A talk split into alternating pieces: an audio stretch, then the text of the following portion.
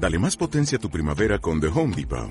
Obtén una potencia similar a la de la gasolina para podar, recortar y soplar con el sistema OnePlus de 18 voltios de Ryobi desde solo 89 dólares. Potencia para podar un tercio de un acre con una carga. Potencia para recortar el césped que dura hasta dos horas. Y fuerza de soplado de 110 millas por hora. Todo con una batería intercambiable. Llévate el sistema inalámbrico OnePlus de 18 voltios de Ryobi. Solo en The Home Depot. Haces más. Logras más. Dos paisanos asturianos hartos de sidas y vino se inventaron una historia para ponerse tipo fino. Welcome, Big Afle Beringen, Big Bande Podcast, Bande Biquineros. Fantástico. Mejor pronunciación ever. O sea, que sabes qué idioma es. Sí, sí, sí, lo sé porque yo soy un tipo ilustrado, he viajado y eh, trabajé un tiempo en Holanda. Esto es neerlandés. Ah, Es muy fino, muy fino. holandés, ¿viste? Muy fino. Yo trabajé un tiempo por allí y aprendí de múltiples reuniones, de jornadas de trabajo. Trabajaba en Barcelona, pero tenía que ir mucho a Holanda. La central estaba allí. Y la de múltiples reuniones y múltiples borracheras con compañeros de trabajo. ¿Sabes qué fue lo único que aprendí yo de toda aquella época? A fumar. Bueno, bueno, eh, la expresión hot fodoma, que ahí lo dejo, no voy a decir lo que significa. No. No, que la gente lo busque. Es una palabrota, es una expresión muy chunga. Sí. Como, claro, los extranjeros siempre venden esas cosas. ¿Sabes? Te viene el típico, yo qué sé, Luka Modric, que te dice, eh, hijo puta. bueno, no, hijo puta le, le enseñó eh, Sergio Ramos a Gravesen. ¿Te acuerdas? Hostia, grave, señor es rec, ¿eh? Cuando la Gravesiña, hostia, es re. Qué grande. Cuando hizo la Gravesiña, eh, que le decía, eh, tú, hijo puta. Bueno, pues sí, esto es neerlandés y vamos a intentar hacer en todos los vídeos un, un guiño, yo creo que eh, a todos esos países o, o extranjeros exiliados desde los que nos escuchan, ¿no? Y en este caso, prestaba que fuese Holanda y además también un guiño para el pobre Matthew Van Der Poel, que está de luto a día de hoy miércoles. El lunes pues ya será el futuro, esto será el pasado. El pero- futuro, ¿eh? Estamos grabando para el futuro. Sí, señor, sí, para los niños. Sí, sí, sí. ¿Está de luto por qué? ¿Por qué está de luto? Pues porque se le murió su abuelito. Abuelito, ¿eh? Abuelu. Abuelito pulidor. Hostia, un crack, un segundo. Pobre tío. Ese velatorio, ¿eh? Con esas bicis ahí colgadas por las paredes. ¿Irán en bici al velatorio o irán en coche? ¿Cuántas bicis puede tener un abuelo ex-pro? ¿Puede tener 30 bicis? Igual son pocas. Igual son pocas, sí, sí. ¿Eh? Bueno, nada, Pulidor un crack, eh, lo llamaban el eterno segundón, que ya quisiera yo haberlo, o sea, llegar a ser el segundón, vamos, en lo que mejor he competido en mi vida fue en natación y fui una gran putísima mierda. Claro, que haber sacado platas no hubiese estado nada mal. Ya. Nada, nada, era un crack y, y bueno, eh, inició ahí un, un, un legado, ¿no? Un, pues, un- una cadena de valor que, que hoy en día pues tiene su culmen en el gran Mateo. Siempre mejor, ¿eh? Joder. Ya lo decía él, dice, nieto mío, eres mejor que tu padre y mejor que tu abuelo. Y todo apunta a que eh, se van a quedar cortos y todo. Pero bueno, vamos a contar hoy un poco, pues, qué, qué hicimos estos bueno, últimos bueno, 15 bueno, días. espera, que lo hacemos ¿Qué? en holandés, joder, hay que hacerle, hay que dar- mandarle un abrazo muy fuerte al gran Jeff Vandriel, colega nuestro que vive en Holanda, eh, hijo de holandeses, nacido en Jaén, menuda puta vida, y exiliado a Holanda de nuevo, y que trabaja por allí y es biquinero. Así que Jeff, si estás escuchando esto, no lo creo porque tienes tres hijos, pero si estás escuchando esto, te mandamos un abrazo de- muy fuerte. Era tu distribuidor de, de Lagos de montaña que tuviste, ¿eh? Es verdad, es verdad. Una Ghost que me compré yo eh, por Tuvalu en aquel momento. Y luego la vendí en Tuvalu. Hostia, Eh, llovió, ¿eh? Llovió. 2000, yo- ¿qué hablamos? ¿2016? 17? 2016, 16. sí. O sea, vendiste tu Mondraker de 27 y medio. Sí. Que me lo vendieron como que era el futuro en Bike Joder. Stocks. Yo me acuerdo que, que cuando, cuando vine para Asturias y tal, y andaba ahí con mi Orbea de 26 pulgadas, y digo, me quiero comprar una bicicleta de 29, y me decías tú, con tu tamaño 27 y medio. Menos mal que no te hice caso. Menos mal. Bueno, yo cuando compraste tú la, la Mendiz aquella de 29, Mm. tardé yo nada y menos en liquidar la Mondraker, que era muy guapa, era blanca, con unas pegatinas rojas y azules, muy guapo. Bueno, en los primeros vídeos de Biquineros la podéis ver. El, el click fue en una foto que hay de, de la marcha de Alcoa, en el que estamos este, Luis Coaya, tú y yo, Sí. juntos, dos bicis de 29, y tú con la de 27 y medio, y 20 kilos más de los que tienes ahora, Sí. y te viste como, como una bicicleta de, de niño pequeño. Sí, sí, era el típico elefante del circo montado en una BMX. Hostia, esa foto mola. bueno, sí, mola porque es el pasado. Y el pasado siempre genera nostalgia. Sí. Bueno, últimos vídeos. ¿Qué ha pasado los últimos 15 días en el universo biquinero? Poca hostia. Joder, Realmente. estamos en el invierno, este invierno yo creo que este noviembre sobre todo está siendo aquí en. Ast- supongo que en toda España, pero aquí en Asturias en concreto, un puto infierno de frío y Lo de dijo lluvia. Axel Rose, ¿eh? November Rain.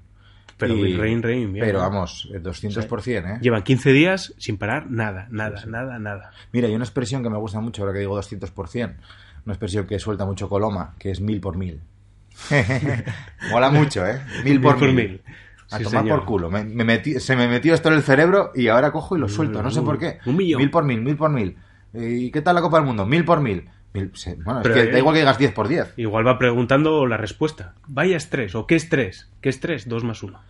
Igual va preguntando ahí eso. Ah, mira, a, la- a- a flipe. eso de, de, dos, de dos más uno, eh, solo hay una respuesta posible, que es un bofetón en la cara. Vaya. Porque vamos, eh, más chungo, es como lo de como andamios, que yo lo digo mucho. Sí, es muy de los 90.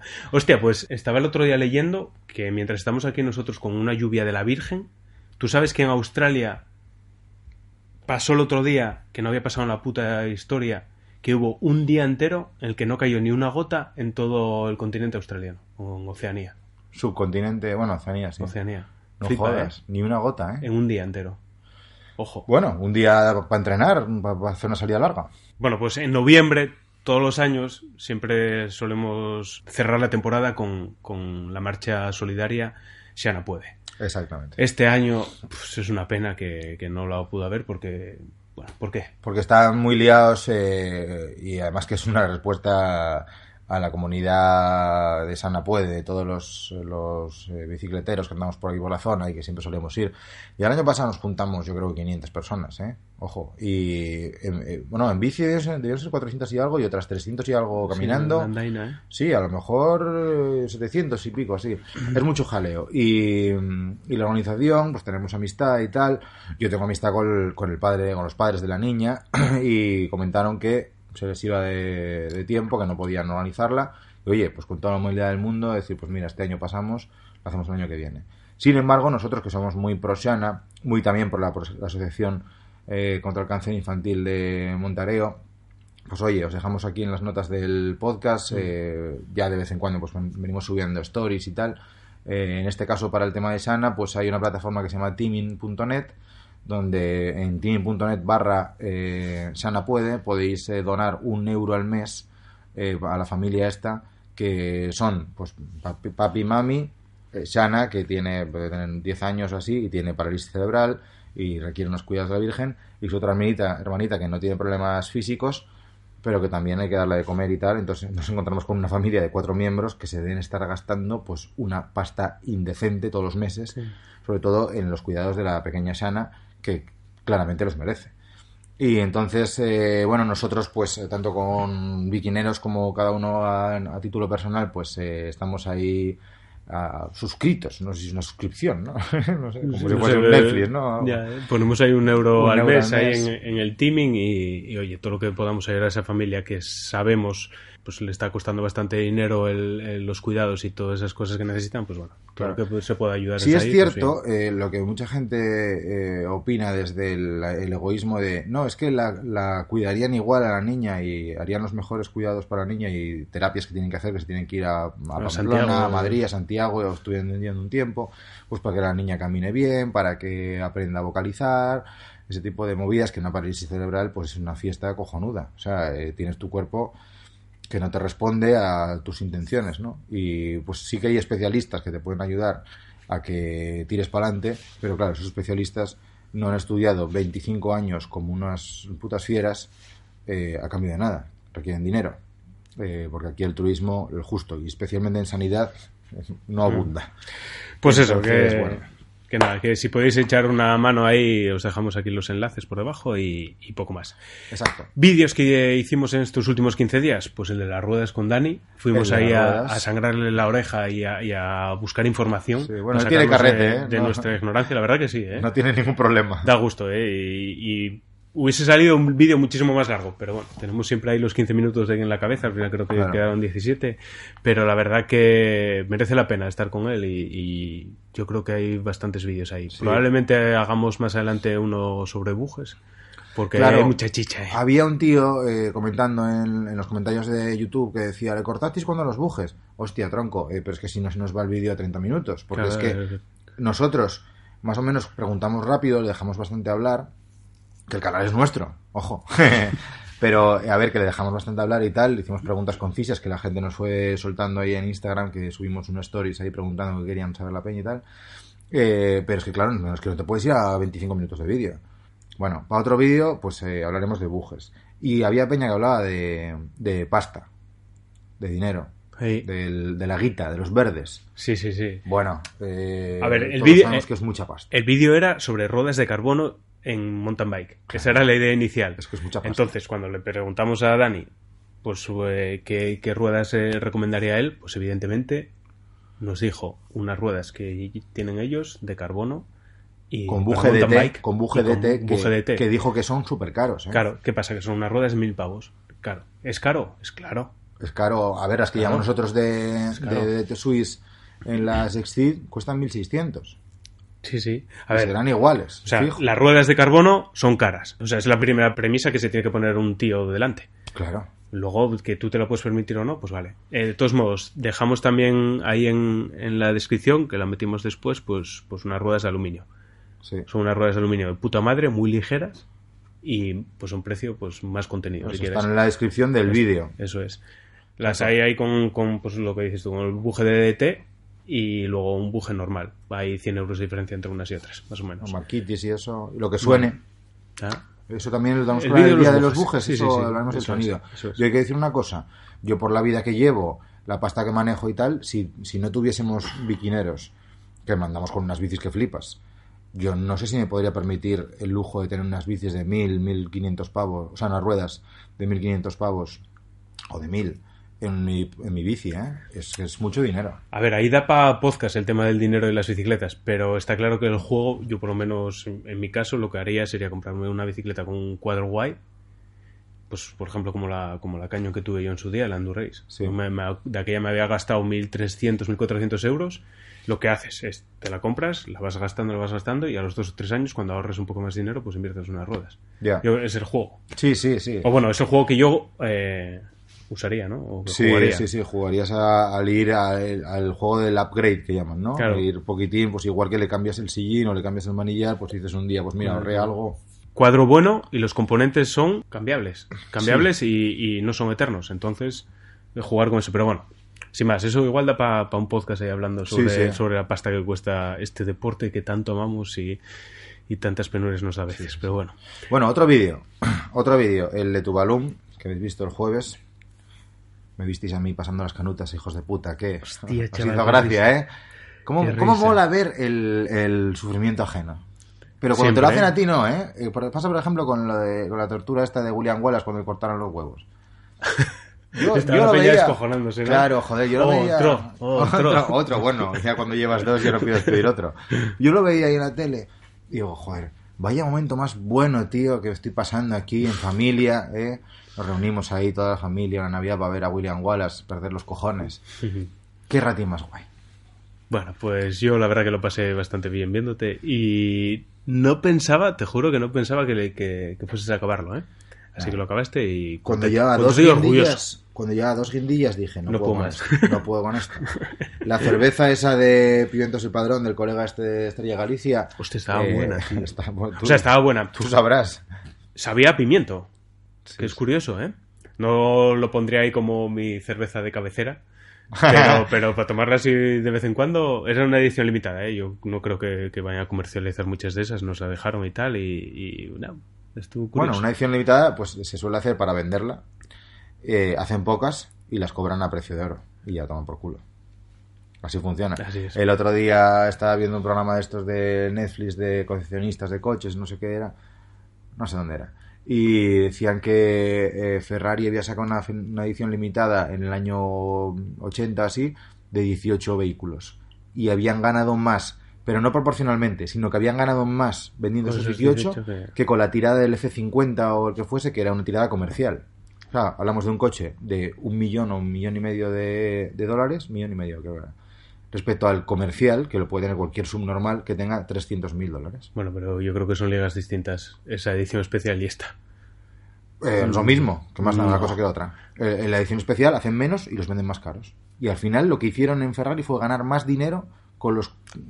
Pero no, insisto, no proporcionalmente, sino eh, en neto.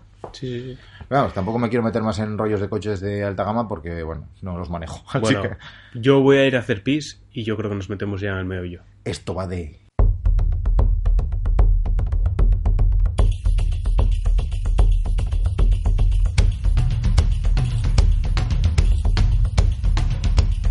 Hoy esto va de... Bueno, esto va hoy de ropa de invierno. ¿Eh? Es lo que toca, es lo que toca. Qué pereza. El otro día me puse el, el culote largo por primera vez y me sentía hasta mal conmigo mismo. Sí, sí. ¿Te dejaste así, de, pero- de depilar las piernas? Pues si te digo la verdad, no lo sé. No me acuerdo la última vez. No lo sé. Bueno, sí, sí, un poco sí. Un poco sí. sí yo Un poco sí. también. Nada, nada. eh, ahora mismo parecemos eh, cromañones. ¿eh? Bueno, Madre mía, madre mía, el invierno este nos está jodiendo vivos. Pero yo, eh, que he ma- manejado mapas climáticos durante mucho tiempo y datos históricos en estos mapas, trabajando en energía solar, ya no me dedico a ello, pero lo hice. eh, el clima se ha ido estrechando en los máximos, tanto en lluvia como en supercalor, como en super, en superfrío, y vaticino, así como si fuese la marmota, esta, la marmota, eh, ¿cómo era? Panza Tony Phil, ¿no? La, la- lo de Atrapado en el Tiempo, creo que va- vamos a tener un mes de diciembre espléndido. y ya el año pasado estuvo bien, ¿eh? Por eso lo digo más que nada. Pero es que este noviembre está siendo escandaloso. Pero estamos Pero yo tengo ganas de nieve, ¿eh? Sí, Lo que pasa es que es demasiado temprano, joder. sí, sí. Bueno, Sirocco sacó ahora unas gafas de nieve cojonudas, ¿eh? Están guapas. Están guapas, Hostia, están tengo guapas. ya ficha de esa marrón y negra y que Yo las jaspeada. rosas. Las rosas te pegan, Sí, te pegan. sí, sí. Bueno, vamos a hablar un poco de, de ropa de invierno o lo que usamos nosotros, o más o menos nuestros truquillos o, o nuestros errores. Bueno, todo esto viene a colación un poquitín de un artículo en Tubalum que subimos hace poco. Eh, también tenéis el link en nuestro blog, en bikineros.com, y en Tubalum, pues eh, explicando un poquitín lo que utilizamos eh, de ropa de invierno, eh, cómo afrontar pues, la lluvia, cómo afrontar el frío, el viento y demás, ¿vale? Podéis echar un ojo, eh, insisto, está en Tubalum, en su blog, y en nuestra página web también tenéis el link. Bueno, empezamos eh, por los pies o por la cabeza. Por los pies. Por los pies. Por los pies, pues, yo para mí es una de las cosas que más hay que tener en cuenta en el invierno y de los que más sufren. Mi mujer el frío en siempre los dice- pies, tío. es que por dice- ahí te entra todo. Eh, tobillos y muñecas, lo más importante del cuerpo. Tobillos. Mi mujer, que eh, como no, como todas las mujeres, han caído en la moda esta absurda de llevar incluso ahora eh, a 8 grados los tobillos al aire. Ojo, ¿eh? Pues es una tontada. Chico, así funciona la moda. Los tobillos. Es como eso. de, Ay, es que tengo frío en las rodillas. Vete a la mierda. Las rodillas no tienen frío. Que sí tienen frío, Las rodillas no tienen frío. sobre todo por la parte de atrás. Y el codo. Por la corva. O sea, tú podrías llevar eh, manguitos recortados por el codo. Claro, claro. claro, claro. Vale. Los codos. Sí, Pues Los comercializa eso, anda. Codos libres ya. Bueno, pues a ver, nosotros he calzado la verdad que llevamos las mismas zapatillas en verano y invierno. Sí. Probablemente sea un error. Y la opción correcta, y sobre todo, a ver, nosotros vamos a hablar eh, en Asturias, ¿vale? Porque está claro que no es lo mismo el invierno de Cádiz que el invierno de aquí. Sí, el aquí de- o el de Burgos. el invierno viene con frío y con lluvia. El de, el de Burgos viene con más frío y menos lluvia. El de aquí suele ser mojado. Entonces, nosotros en los pies, el calzado, las botas de, de verano que tenemos o las botas normales. Si bien es verdad que lo que tenemos que hacer es gastarnos unos duros por tener unas botas de invierno que no calen o, o que sean más calentinas. Pero intentamos compensarlo con lo que hay dentro del calzado, ¿no? Con los calcetines. Dentro y fuera. A ver, aquí hay una discrepancia. Sí, fuera. Eh, yo soy de llevar eh, cubrebotín de esos. Tengo unos de la marca Ogio o algo así de AliExpress, una marca buena. Están bastante guays. Tuve unos tributo a POC que eran basura. Amarillos aquellos. A los amarillos Sí. se me desintegraron. Pero claro, me han costado nada, igual 3 euros. Y estos de Ogio, creo que es, algo así, eh, están guays. Me costaron 12 o así.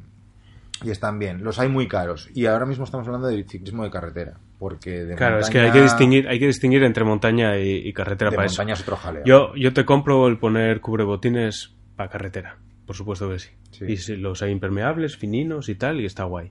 Pero en, en montaña, yo la experiencia que tengo con los cubrebotas es que los reviento todos y me duran una o dos salidas aquí en Asturias, ¿eh? Barro, tal, caminar, no sé qué, y los revientas todos. Sí, sí, eso ahí no hay, no hay lugar a duda que para montaña, sí o sí, si tienes mucho barro, tienes piedras y tal, no pistas, ¿no? Si haces mountain bike del, del guay, eh, necesitas unas botas de montaña de invierno. Sí, sí, eso sí. Sí o sí. A ver, yo, yo en el pie, en los pies, el problema que le veo gordo es el agua. Porque al final sí que te tienes que buscar algo impermeable. Entonces lo buscas en, en la bota o algo así. Porque el, el frío al final, yo por ejemplo, cuando hace frío, me pongo dos calcetines. Ya. eh, Yo hago- eh, sí. igual es una pijada. Pero es no una sé. pijada. A ver, eh, mal, mal. eh, yo también lo hago, ¿eh? Pero mal porque no sé quién, alguien pues titulado, alguien con un poco de experiencia o conocimiento, me dijo cier- en un cierto momento que si tú te pones dos calcetines, eh, lo que haces es oprimir el pie eh, y rompes la circulación y tienes más frío. Me cago en Dios. Pero eso hay que llevarlo ahí truñidísimo.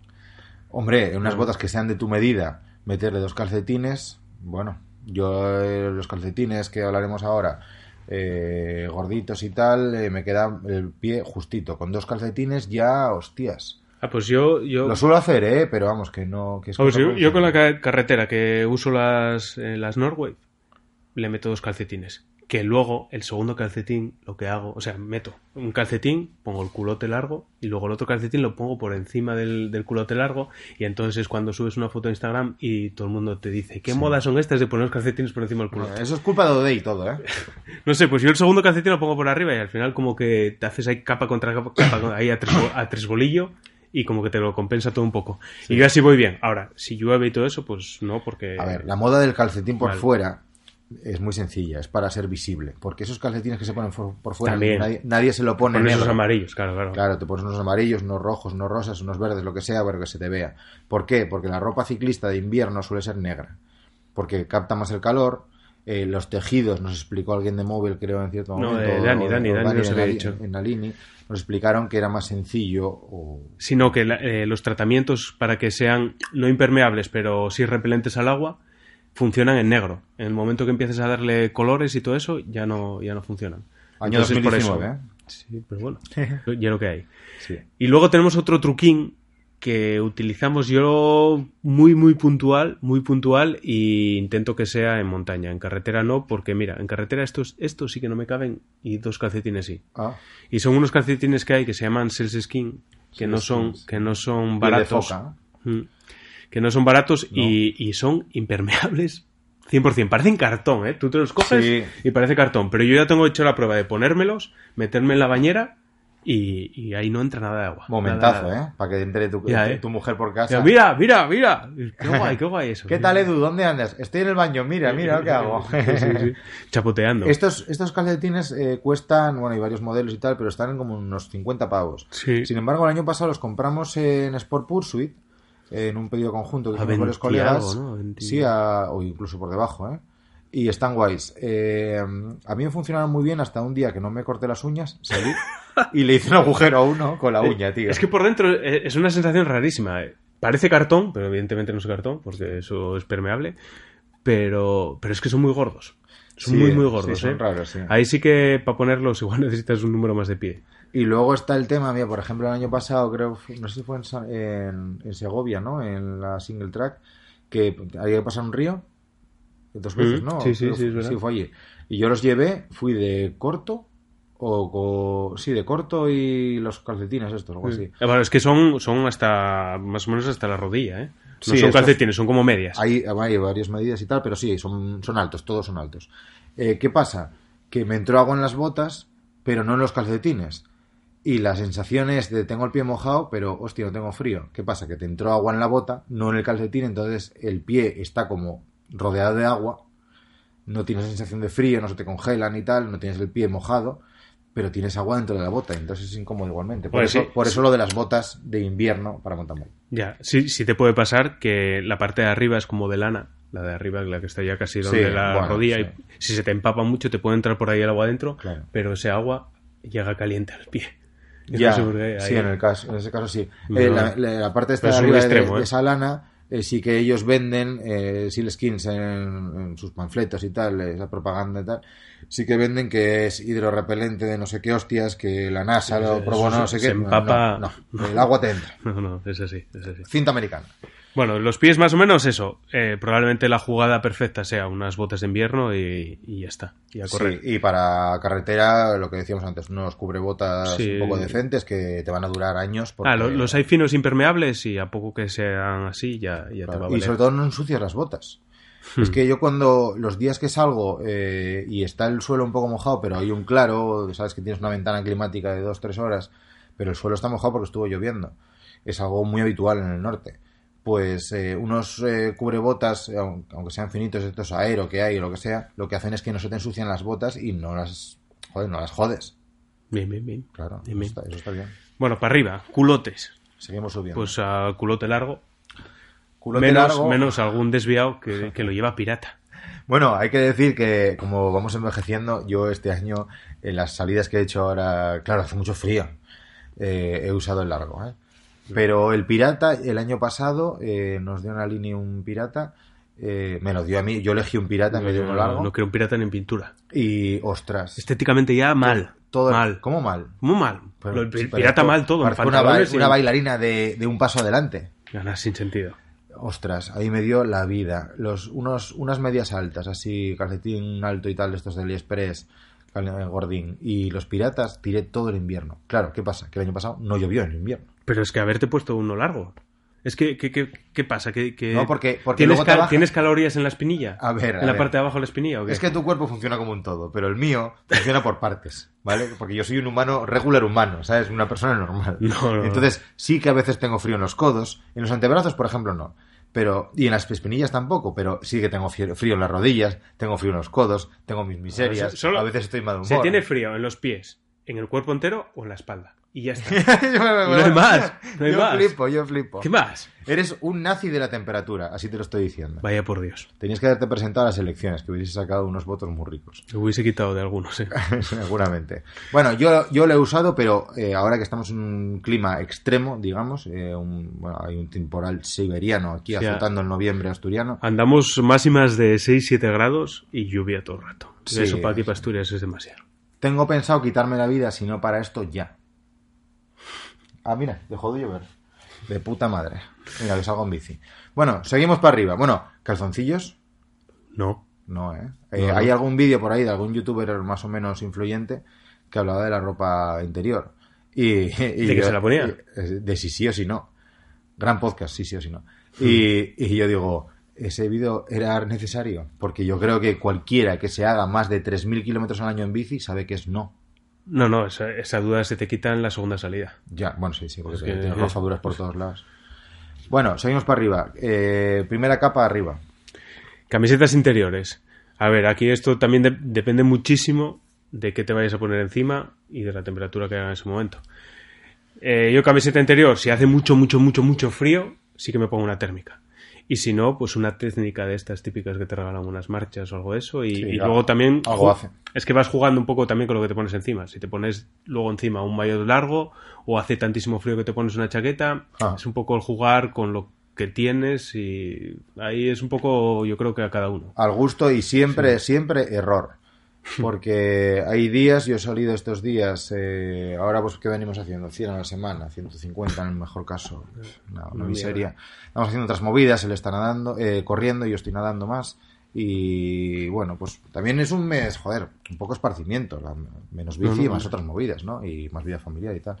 Pero mm, siempre error, porque estos días, eh, como decía, que sales un día y dices, uff, qué frío. Claro, pues sales de casa, estás calentín, abres la ventana o lo que sea, y hostia, qué frío. Venga, eh, térmica, no larga. Pero bueno, una térmica de esta, yo tengo una que me cunde mucho del Decathlon, que es sin, sin mangas, que es como una rejilla, que es muy famosa, tendréis muchos de vosotros. Eh, y encima, eh, maillot largo y encima chubasquero. Saliste de casa y a las tres pedaladas te quieres morir, porque parece que estás en un baño turco Bueno, y te pero están dando por el culo. Ahí está el truco y lo bueno de ir por capas, que te quites el chubasquero. Sí, sí. Bueno, Eh, pero a lo mejor no es suficiente. O sea, te quitas el, sufici- el chubasquero y, y- y estás penando ya porque te caen cuatro gotas. Yo sí lo que hice el otro día, por ejemplo, fue eh, parar y quitarme el maillot largo. y quedarme con la, ter- la, la térmica esta sin mangas y el chubasquero. ¿Por qué? Sí, porque salí de casa y salió el sol, flipé y, y tenía muchísimo calor, pero cada poco me caía un poquitín de agua.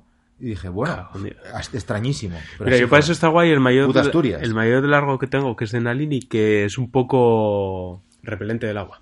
Para ese caso igual es la solución, porque Sí. un chubasquero al final te hace un efecto invernadero ahí dentro que, vamos, que no mola mucho. Yo el chubasquero para cosas puntuales, puntuales. O sea, que llueva muchísimo y que tengas que salir por cojones. Te hagas una marcha o lo que sea. Sí, sí. Pero si no te quedas en casa o... Vamos, lo llevas Bueno. por si acaso igual. Yo tengo salido estos días lloviendo, ¿eh? Hice una... El otro día paró de llover y miré el Rain Alarm, que algún desgraciado me insistió ahí, pero bueno, no, ¿cómo está su normal? Mira el Rain Alarm. Bueno, pues me lo instalé otra vez, ya lo probé mil veces. Esta vez sí está funcionando. Y me pone lluvia dentro de 20 minutos. Digo, me es suficiente. Y salí una hora para hacer un poco de cardio y tal, para luego hacer un poco de pesas y abdominales y eso. Bueno, nada, nada, porque al final luego marchas por ahí, comiste una fabada, comí el otro día un pote. ¡Buah! ¿En dónde? Me tengo que llevar, ¿En aquí dónde? al lado. Flipas, flipas, flipas, vaya pote. A mí el pote no me cunde demasiado, porque las berzas no son muy amigo de las berzas. Hostia, flipé. Pote y unos escalopines al, al queso laperal, que es como una especie de cabrales, roquefort así, bueno, más, muy suave, más más, suave, mucho más suave. más suave, sí, sí. Hostia, flipé, flipé, flipé. Me estoy emocionando solo de recordarlo. Pero bueno, eh, hice eso, una hora, de, los, de la cual eh, 40 minutos fueron bajo la lluvia, como un subnormal, y luego media hora de pesas y abdominales y tal. Fui luego a comer el pote aquel con una sonrisa en la cara que me llegaba a las orejas. Claro, es que está ese punto épico, ¿eh? De, de estar ahí pedaleando bajo la lluvia. Que... Épico desde dentro, pero que Sí. en el fondo es ridículo. Cuando llegué a casa me miró mi mujer y, y estaba Claro. empapado y dijo, eres un poco idiota. Yo te digo que además ahora que empecé a correr y todo eso, pues intento evitar el momento que veo algo de lluvia. Ya solo porque está la carretera mojada y, joder, nosotros que tenemos tantas cuestas, o sobre todo yo por el lado de Oviedo, que es que me da pereza y me da vagancia el estar bajando con miedo, o sea, con miedo. Sí, con respeto y culo apretado. pues para eso prefiero más aguantar esa media hora de, de ventana y de repente que ves que para de llover salir a correr salgo a correr tres, cuar- tres cuartos de hora y si me pillo la lluvia como me pilló ayer y me pillo una mojada de la Virgen pues me la pillo pero estoy un cuarto de hora nada más que andar ahí con miedo sí. No, y yo con las ruedas estas, no con, con los frenos de zapata que no frenan. O sea, Aparte con, verdad, con mucha agua, yo mi bici, bici de 5.500 euros, no frena. Mm. Mira, el otro día sí que yo me, me entró ahí la paranoia y, y salí con la de montaña. ¿Y prefieres más salir con la de montaña a embarrarte que Ah. con la de carretera? A mí con la de carretera ahora mismo uf, me da una pereza de la Virgen. Estando estos días de lluvia, ¿eh? Sí, sí, es Eso está claro. A Bueno, ver, más. Seguimos. Mayots largos, chalecos, chaquetas, todas estas movidas. Eh, Bueno, nada, un poco lo que veníamos diciendo. El chaleco yo ahora mismo no, eso es pa- más No. igual para primavera, cuando Ah. empiezas ahí con el más entretiempo. entretiempo, eso es. Y luego las chaquetas, que eso ya va en función de, de, de donde estés. Si quieres más tapar el frío, si quieres más que sea un poco más impermeable. Claro, la gente del sur no comprará chaquetas de estas Claro. de por debajo de 10 grados, no las comprará nunca. Claro, Y, nosotros... y eh, esta sí o gente sí. sí que utilizará chalecos, porque incluso aquí, eh, por ejemplo, el diciembre pasado, yo recuerdo de usar bastante el chaleco porque Joder, pero el estábamos a- diciembre pasado... a 12, 15 grados Y más, y sí, más. Entonces sales con tu maillot largo, sí, debajo nada, ni térmica, ni- Claro, pero ni eso, técnica. Pero eso es como, como Treviño en medio del País Vasco. Eso, eso no se puede considerar invierno. Aunque esté dentro del invierno, eso es primavera. Sí, sí, sí. Sí, esto es bastante personal, depende bastante de la localización y tal, pero sí, el chaleco puede tener su cabida, pero claro, depende mucho de la zona geográfica. ¿no? Mm. Luego, guantes, las manos es algo muy importante. Claro, a ver, yo aquí vuelvo a jugar la misma baza, errónea o igual, pero yo es la que juego y me vale que en los pies. Y es que uso el doble guante. El doble calcetín el doble guante. Tengo unos guantes más fininos así de, de Nesta y luego me pongo un guante más gordo por encima. Y voy jugando con eso también si hace mucho calor o no, te quitas uno, te Los quitas guantes el finos otro. están muy guays. ¿eh? Y luego ya está, la jugada buena es con guantes impermeables. Sí, mira, el año pasado en Trincheras, eh, no, el año pasado no, el anterior, Hace dos, sí. hace dos, eh, cuando el vídeo de hipotermia y retirada, yo las pasé muy canutas, se me durmieron las manos, eh, se me congelaron, perdí cuatro dedos. Eh, y me acuerdo cuando, bueno, es mentira, pero cuando estaba más, lo- en el momento que estaba más jodido casi, iba, iba con Rogelio, hermano de Mayonesa Musa, y me dice, anda, pues es curioso porque yo me compré el otro día en el Decathlon estos guantes de neopreno y tengo las manos calientes. Ah, Y digo, te voy a reventar la cabeza. En neoprenos también es otra opción, ¿eh? que había mucha gente que, que decía de usar sí. esos de tribor. Sí, Sí, no, sí, que, no son de ciclismo, que son de submarinismo en teoría, pero, Los voy a comprar. pero está bien. Pues mira, esto ya te lo digo para que te valga a ti y a todos los que nos escucháis. Yo nunca me preocupo, aunque esté pasando mucho frío, porque a mí me dijeron una cosa de guaje y es que la llevo a, a muerte. El primer síntoma de congelamiento, que es cuando nos tenemos que preocupar de verdad, es cuando no te puedes tocar el dedo gordo con el dedo meñique. Ah, Entonces yo voy en bici o estoy donde sea y tal y tengo frío y hago así. Ah, vale, no pasa nada. Si toco el gordo con el meñique, a seguir viviendo y a lo que estoy haciendo. Si veo que empieza a costar llegar, entonces es cuando te empiezas a preocupar. hostia. y ese no es el primer ¿eh? síntoma de eh, congelamiento. Te- eh, tu base de conocimiento, no sé, te ha cogido con pinzas. No, Yo me no, empiezo a preocupar. Si, si no me la puedo machacar, por ejemplo. O si no puedo mear. O sea, si, si no me puedo coger la... Claro, yo tengo una polla muy grande. Pero si no, si no la puedo sujetar, o sea, le- le- se pasa muy mal. Con la congelación esa se pasa muy mal. Y lo suyo es, pues si sufrís, pues yo en mi caso, que las manos pues me sufren mucho, los pies me sufren mucho, pues hay que tenerlo un poquitín en mente. Y mira, los guantes estos de Tribor que decía Rogelio, eh, no sé si eran 12 euros. Sí, sí, sí. Es Sí, una miseria. El 12 neopreno, no- todos sabemos cómo funciona. 12 Está bien. Pasa Bueno. que bah, es un poco más incómodo igual. Ya, sí, bueno, eso es verdad. Sí, sí. Bueno, y la cabeza, que por ahí entra todo el frío, aparte por los pies y por la cabeza. Eso, El frío tobillos, y el miedo, ¿eh? tobillos, muñecas y cuello. La braga, la braga yo en invierno sí o sí, o sea, cuando se hace sí. frío sí, sí, porque te tiene ahí el cuellín ahí arropado. La braga de una calidad media, porque nosotros tenemos bragas de una Mm. marca que no vamos a decir, que fue colaboradora del canal, ahí queda, que por ahí, por ahí pasa todo. Pero bueno, no pasa semen, pero pasa aire. Y evidentemente agua también. Mal, mal, mal, mal. Eh. La braga tiene que ser decente. Eh, tenemos bragas que están muy guays. Mira, por ejemplo, yo he usado mucho la del Montareo que nos dieron el año pasado. Sí, la verde y negra, ¿eh? Eh, una verde y negra, así que es casi un neopreno extraño, es gordita. Y yo esa la he usado mucho, tanto para el cuello como para la cabeza. Mm. Luego para arriba, pues es muy típica la gorra. O sea, arriba yo juego con, con la gorra y con el casco. El casco, pues, que sea un poco más cerrado. ¿no? Nosotros que tenemos dos, por ejemplo, tenemos el, eh, el Helm y el Sidium. El gem es el rojo que venimos usando en los Sí, vídeos. y el Sidium, el blanco que tenemos ahora, el Sidium tiene más agujeros y tal, y entra más el fresquín. Entonces usamos el Helm, que es más cerrado, y si hace mucho, mucho frío, yo le pongo una gorra y a correr. Sí. Yo es lo que uso en la cabeza. Yo cinta, la verdad que compré una cinta de Sportful que vale en Amazon 10 euros o así. La verdad que está guay, es así muy elástica.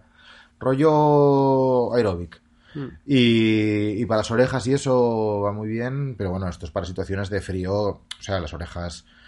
Ah, pero yo ahí ya- bastante. Yo a las orejas ya juego con, con la braga. Pues o te la subes, te la pones de alguna Sí. manera que te tape un poco más. Sí, sí.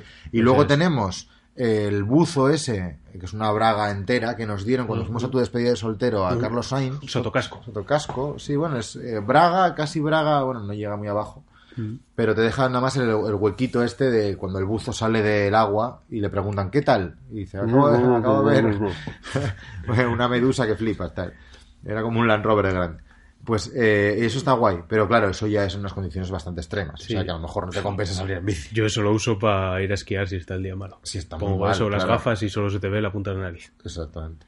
Y, y poco más, y ¿no? yo creo que, a ver, esta es nuestra experiencia. Ahí pues eh, habrá peña que, pues eso, burgaleses que digan, no, pues hay que usar no sé qué, tal. Yo me llevo, hay chaquetas ahora con que las cargas por USB y te dan calorín. Uf, igual es demasiado, ¿eh? igual deberías dejar la bici y dedicarte a otras movidas. Vamos, nuestra experiencia es esta. El hoy esto va de, yo creo que se acaba aquí, volviendo al baño.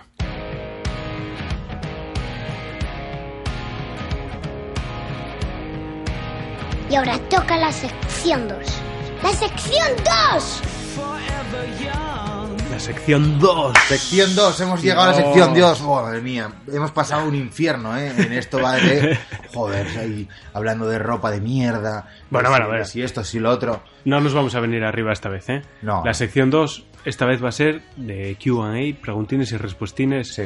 que dejasteis ahí por, por Facebook, Instagram y todos esos sitios. Y, y bueno, Pero animaos. Bien, arriba, bien, arriba, joder. bien, bien, la sección bien, 2 es, es alegría. La, la sección 2 es, eh, es en el bu- ese bucaque en el que te manda tu mujer un mensaje y te dice: Quedo con las colegas para tomar algo, llegaré tarde. Y dices: Bueno, yo también. Venga, sección 2. no tengo que estar arriba. Bueno, no tan arriba, Esta no. vez no. Bueno, eh, preguntinas y respuestinas. Eh, muchos de Instagram, Instagram está a tope, eh, realmente. Y vamos a empezar por Facebook. A ver, Humberto Gómez pregunta: Humberto. competir o no competir en las marchas. Eso es un sí. Competir a muerte, a muerte. O sea, nadie eh, puede adelantarte, especialmente si es una marcha por etapas, en la última etapa. Eh, cuando fuimos a la costa atlántica, eh, había un tío que pesaría 120 kilos, nos estará escuchando, un pedazo de tío gigante, que le dije, te voy a ganar. ¿Qué pasó? Que no le gané. Pero Y- competiste. competí. El, eh, luego cuando estábamos ahí comiendo ahí las hamburguesas aquellas, están de puta madre y tal, en la última etapa, eh, estuvimos ahí comentando y digo, no pude contigo, eh, cabrón, no sé qué. Endureros, que los endureros andan mucho, eh. Andan, andan para arriba también, la de Dios. Claro. Si es que el enduro, tío, es que hay que meterse en el enduro y hay que dejar la puta carretera. Bueno, yo te, yo te veo desde, desde el palco. Bueno, directamente ya. Y el tío dijo, es que voy de menos a más. o sea, eh, una respuesta, eh, repu- respuesta de mierda. De menos a más, bueno, vale, bien. A ver, competir, competir. Yo diría siempre ir a tope. O sea, competir es... No sé, ¿qué, qué, qué es eso? Competir. Bueno, yo creo que lo dice un poco en sentido peyorativo, como competir, pues meter un codín de vez en cuando, estar un escupitajo en el cuello. Claro, eso mal. Eso, bueno. Eso mal. O sea, nosotros, por ejemplo, en las carreras vamos a tope, vamos a tope, tope, tope, tope, tope, tope, tope, y luego si es verdad que de repente paramos, grabamos, no sé qué, no sé qué más, y pues igual eh, ese esfuerzo que hiciste en un repecho para adelantar a dos, pues se te perdió 10 minutos después cuando estamos grabando haciendo el canelo. Claro, sí, sí. Pero bueno, vamos a tope siempre. O pegas un petazo. Ah, Yo que soy También. más madrazo Bueno, en ese sí. sentido, yo puedo meter un hachazo a uno en un cierto momento y dejarlo hundido, diciendo el tío, joder, ¿cómo andan los biquineros? ¿Qué pasa? Que luego me recoge con el, con el recogedor, ¿no? He hecho caldo ahí en una curva dando vueltas. Bueno, eh, yo en este sentido tengo que comentar sobre la clásica Puertos de Somiedo. En la Farrapona eh, quedaban tres kilómetros así y alcancé a uno que iba con una Bianchi. En el vídeo de la, de la clásica de Somiedo se ve la que hablaba de la bici más guapa del mundo. Una Bianchi preciosa, ¿eh? nueva, nueva, guapísima. ¿No era el colega del Sergio García? Ah, no sé. No, Yo no. a ese, cada vez que lo veía, lo llamaba Roglic. Roglic, no sé qué, Roglic, no sé qué. Porque iba con, con una Bianchi. Pero yo hablo de carretera, ¿eh? Sí, sí, sí. Ah, Y iba con una Bianchi y luego iba vestido como él. ah. Y todo el rato yo lo estaba llamando así. Ah, no caí, no caí. Eh, el tema es que le dije, eh, tú, o sea, ¿viste algún vídeo de biquineros? Sí, joder, soy seguidor y tal. Digo, ya sabes más o menos cómo soy. Ya, ya, joder, voy a risa y tal. Digo, no te va a hacer gracia hoy. te voy a humillar verbalmente. Porque físicamente no puedo, claro. Entonces estuve todo el rato diciéndole, mira qué mal vas, tenías que haber entrenado un poco, los, macarrones con chorizo antes de ayer te están haciendo mal, mírate, no sé qué, eres una zorra. Todo el rato así. El tío, pues, eh, por un lado se reía y por otro lado se está cagando en mis muertos. Sí es cierto que ahí. cuando llegamos a la meta, eh, al final yo le saqué 500 metros así. Y cuando entra, me dice, tío, si no me llegas a dar la brasa de esa manera, no llego. Porque, claro, estaba el tío tan, tan concentrado en odiarme que, que se olvidó un poquitín del 11% que estábamos subiendo y subió regalado. Claro. Es que al final no es competir o no competir, ¿eh? son risas sí o sí. Sí, sí, sí. Y ya está. Faltarse, faltarse unos a otros. Sí, Y eso es lo más gracioso. Eh, Sin Viva embargo- el faltosismo como base de la amistad. Así es. Con Mariano, por ejemplo, sin embargo, eh, en El Caballero Negro, eh, no nos conocía de nada. Claro, no, es- no tampoco ir aquí de, de flipado youtuber, pero joder, hayamos hecho el reconocimiento. No, no, de- si luego somos los primeros en decir es que soy una puta mierda y no ando nada. Sí, sí, claro. no- Es que ahí está la gracia. O sea, nos podemos permitir el lujo de faltarle a los demás diciéndole, mira que te- mírate qué mal vas, más, qué mal vas y tal, porque tú eres el primero que va mal. Claro. Ahí está la gracia. O sea, si te viene contador, te pasan en un 5% a 40 por hora y te dicen, mírate qué mal vas, Que es otra historia. ahí jode. Pero si te viene uno que está peor que tú y te dice, mira qué mal vas, ahí hay gracia. Ahí, Claro, hay, claro, ahí claro. hay comedia. No, y somos los primeros luego en reírnos de nosotros y decir es que no ando una puta mierda ahora mismo. Claro, claro. Pues ma- con Mariano en, en El Caballero Negro yo iba subiendo una cuesta al 15% andando y él iba en bici, iba pues montando la bici. Y la que me estaba adelantando le dije, mírate, eres una mierda, qué mal vas, no sé qué, tal. Hostia, y al tío le sentó mal. luego, luego sí que hicimos amistad y tal, la verdad que es un tío de puta madre. Pero mm, ahí está ese punto eh, ambivalente de, de, joder, eh, te, estoy, te estoy faltando desde, desde la humillación absoluta, que es que yo voy a pie. Está guay. Pero bueno, competir sí. Sí, sí. Hay O sea, si vas a la marcha vas a exprimirte. Claro. Y, Y contra luego, ti mismo bueno. lo primero. Y contra los demás, pues bueno, si puedes hacer un par de graciosadas y pasar un rato bueno, pues mejor. Pasarlo bien sí o sí y el resto ahí está. Exacto. A ver, más preguntines. Más preguntinas. El bueno de Dave, un histórico de Instagram, ¿eh? siempre está ahí peleando y tal, contando movidas, comentando y tal. Eh, comenta, bueno, pues debe tener un horario de trabajo complicado o algo, y entonces dice, si, todo, si solo tienes dos días al fin de, ¿haríais un día, pues un sábado, por ejemplo, de mountain bike a tope y el otro día, el domingo, eh, flaca suave?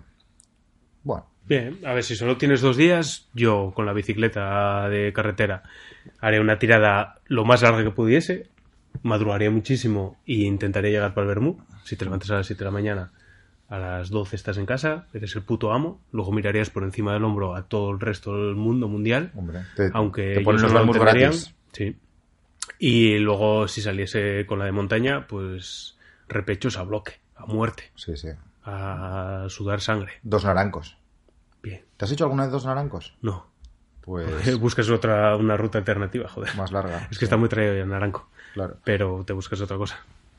Bueno, eh, luego pregunta Pingui, eh, ya Classic Pingui, pregunta sobre los plazos, los plazos de de las bicis de alta gama, porque, porque claro, estuvo... Alguien está quemado, me parece a mí. Eh, claro, el tío estuvo buscando, tenía un presupuesto de unos 4.000, eh, que es bastante pasta, la verdad. Pero claro, si tienes 4.000 pavos... eh, Y luego te gastas 5.000.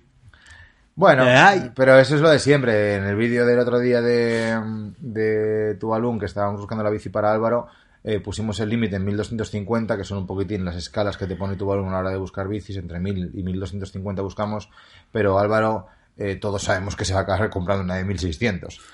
O sea, eso es que nos, nos ha pasado. Coño, me cuando me compré la Ghost, eh, mi límite eran 1000. Había vendido la Cube anterior por 900, no, por 750. Y dije, va, quiero un, un sobrecoste de unos 200, 250 y tal, 1350. Mira, no me hables del tema, no me hables del tema, que estoy todavía con la bici de, de, de Mr. N, de Nico. ¿Todavía sigues ahí? Pero estoy loquísimo, tío. Toma la cabeza que me va a explotar. El elegido, ¿eh? Te lo juro que me va a explotar. Mi presupuesto inicial eran 200. Y el que en casa me permitía. Subí a 250. Pero son dos hijos, ¿eh? Ya, ya, ya. No me, no me autoengañes, que yo ya estoy... ya, ya estás en ese punto, ¿eh? Subí a 250, hicimos el podcast. Bueno, eh, flipé con la de comentarios que hubo. Sí. Mogollón, mogollón, La mogollón, por ti. Y la gente a tope. Y es que pff, me empezaron a enseñar unas cuantas bicicletas, tío. Ya te vas a 300, Bueno, 340. el último fue el de Olavarreta, este, el de Frog Bikes, ¿no? Las Frog Bikes esas, cuidado, eh, vaya bicis, chaval. Hostia, un descubrimiento de la Virgen. Esa es la bicicleta que me está volviendo loco. Una bicicleta de 8 kilos y medio. Y guapísima, de todos los colores. Porque ya medio me había autoconvencido de pillar una Specialized. Sí. Ya me había pasado también de los 250 que pensaba. Claro, porque la, la de Pero- 600 euros de Canyon la tenemos más o menos olvidada, ¿no? Hostia, como llega ahí, ya malo, ¿eh? Si llego ahí, dame una torta. La tenía escogida, ¿eh? Digo, ya está, va a ser esta bicicleta. ¿Cuál era? Llamo a Nico, eh, la Specialized Hot Rock. Ah, ah Ya. de Tandem, ¿no? De Oviedo, Sí. es verdad. Llamé, llamé a Nico. Oye, Nico, mira, hay estos tres colores. Rojo, guapísimo, negro y no sé si era azulín. Azulín, ah, orbeano, turquesa. Llega Nico y dice, papá, son muy feas los- esas bicicletas, ¿no? No me jodas. Dice, pero a mí no me gustan esos colores. Y yo, no puede ser, no puede ser. ¿Qué pasa? Vinilízala. Que luego, ya, luego veo las de Frog, que tiene ahí una pila de colores guapísimos, Sí. 8 kilos de bicicleta, freno Altus, que no, que no te lo da ninguna de, de las bicicletas paguajes, que las demás son turne que dicen que se rompen súper fácil. Luego la- las manetas muy fáciles para que las use el guaje, una geometría perfecta para él, porque tengo descartada, pese a que es la más guapa del mundo, la Scott, porque tiene una geometría imposible para los críos y creo que va demasiado echado y va a ser incómodo. Sí, sí, leí algún comentario en, Sí, en y, Instagram. sí. y luego yo fui a verla y tal y hostia, se me, se me quitó, se me quitaron las ganas. Y mira que así en foto es preciosa. Sí. Y ahora mismo estoy jodidísimo, porque ya te digo, esa Frog es que es muy guapa, muy guapa, pero en casa es que me crujen, me crujen. Y Pero bueno, otra opción es bien eh, para tus hijos. ya, pero ¿qué? Dos, tres años. Si, si- si es que si va a ir bien con cualquiera, joder. Va bien con la que va ahora, Ya, ya. que es un cacho hierro mal hecho, Ya, ya. heredado y tal, pero. Pero ¿sabes no cómo sé. funcionan estas movidas? Cuanto más te gastas, eh, lo decía eh, eh, Offspring, cuanto más sufres, más parece que le quieres. ¿eh? En self-esteem. Sí, pero Y- cuando solo tú eres capaz de ver eso.